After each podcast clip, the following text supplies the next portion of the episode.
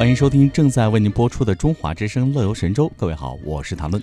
Hello，各位好，我是志强啊！大家节日快乐。嗯，呃，今天我们开场话题呢，要聊一聊非遗的一个话题了。一提到非遗，我们印象当中可能就是一些文化传承的东西，是它可能第一时间离旅游有点远。那么旅游能够为非遗带来什么呢？我们今天讲一个做的比较好的地方，这个地方呢就是浙江。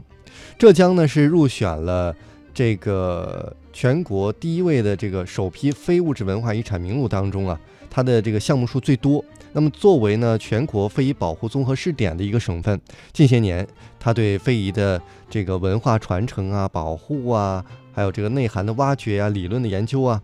都有非常深入的一个实践和研究，形成了一个独特的浙江经验。没错，那非物质文化遗产是一个民族历史沉淀的精华，是传统文化和民族精神世代传承的瑰宝。全域旅游为非物质文化遗产的保护带来了新理念和新路径，为推动非物质文化遗产的保护利用提供了良好的实践平台。哎，我们再来举几个例子，比如说。民宿怎么来传承非物质文化遗产呢？这个地方叫做丽水平田古村落，它呢是距离松阳县城有十五公里的一个群山之间了。在一六年，我国的文物保护基金会呢在这儿发起了拯救老屋的行动。那作为推进试点的一个县，经过两年多的努力啊，这儿的。文物保护的要求呢，对老屋进行了一个修缮，不但保护了文物建筑，而且使其变得更加的宜居了。呃，同时呢，在这个松阳县文广新局的一个副局长杨建明就说了，目前呢已经有三家民宿在这儿开业了，他们分别是云上平田、云端逆境以及呃明科里和大东坝镇石片区的一个。地方，呃，在这儿呢，都有一个非遗传承的体验点儿，将文化、风物、民俗有机的结合在一起，构筑了一个符合现代需求的公共体验点儿。在这儿呢，大家可以去体验非遗。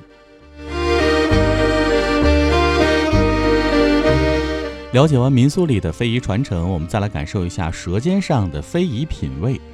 豆腐皮是浦江县的一种很传统的名产。那算一下，距今已经有百年历史。走进工房，豆香冲击着你的嗅觉。那屋内高高低低的这种竖排的豆腐呢，在那儿晾晒的一个场景呢，也是让你觉得挺少见的。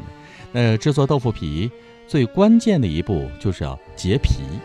经过高温煮沸的豆浆被送入铁锅当中，静静地等待着分离。待到豆皮与锅边接连时，挑豆皮儿就开始了。这个挑豆皮儿的技术呢，可是一大考验啊！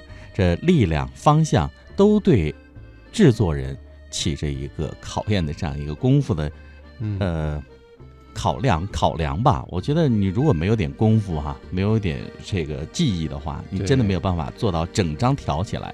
所以呢，是否能够一张完整的豆腐皮出现，就看你的功夫和你自己真的是做了多久这样一个挑豆皮的。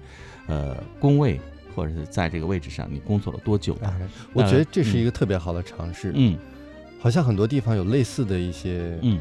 这个这个活动，很多饭店在一进门或者是顶层都设有，嗯呃，比如说挑豆皮儿的互动的活动。对，如果你可以挑出完整的一张的话呢，那就可以打一个折扣之类的是吧？还有抽奖啊。还有的饭店我记得我遇到过啊，嗯，可以让你去楼上体验现磨豆浆，拿那个石磨石磨磨豆浆，磨豆浆。还有一些会给你一个小桌子，让小朋友去参与去磨那个面面粉啊小麦啊，让各位来体验。那如果是否能够挑出？标准啊，标准的豆腐皮儿能挑出标准的豆腐皮，要看这几方面：第一，薄如蝉翼，色泽光滑光亮，完整，那这个才是一个合格的豆腐皮。哎，把吃和体验融合到一起了。我们再来说看哈，呃，非遗其中很大一部分是戏。那么有人说啊，一部中国戏剧史，半部在浙江。在浙江呢，有很多的当地的一个物呃戏剧，呃传统。境内呢有很多剧，你比如说有越剧啊、婺剧啊、绍剧啊、马灯戏啊、茶灯戏啊、花鼓戏啊等等。呃，在早年间呢，浙江已经出台了浙江省传统戏剧振兴计划以及浙江省传统戏剧之乡申报与命名实施方案，并启动了浙江好腔调等一系列的展演活动，在满足当地人文化需求的同时呢，哎，也为外来的游客提供了一个可以深入品味当地传统文化的一个机会。所以到那儿可以看很多的戏，包括说到戏，我就想起来，其实张艺谋他的很多实景演出。跟这个非遗呀，包括这个旅游也是非常好的，有机的结合起来了。嗯，那刚才说了这些哈，那在浙江啊，传统的一些体育项目的地域特色也是非常的浓郁的。那像说这里的翻九楼、十八般武艺、迎罗汉等八个项目被列入传统体育类国家非遗名录。迎大旗、武林活拳、舟山船拳等六十个项目也被列入省级非遗名录。嗯，现如今呢，旅游业啊已经发展到了一个新的阶段了。我像我们出去游玩呢，已经不再仅仅满足于游山玩水了，可能会注重一些地方的特色呀，以及人文古迹呀、民俗风情的去体验。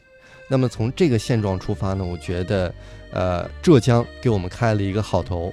我们很多的地方可以学习和借鉴开来。嗯，那刚才呢，我们为您盘点了浙江入选的国家首批非物质文化遗产名录当中，在浙江省您可以体验的一部分哈。其实呢，我们今天因为时间的关系，有很多都已经浓缩掉了。那如果您想到浙江去感受一下的话呢，不妨可以在网络上做一功课，您慢慢的搜寻。刚才呢，我们也只是点到为止，比如说民宿。还有舌尖上的味道，以及可以呈现出来的文化、体育景点。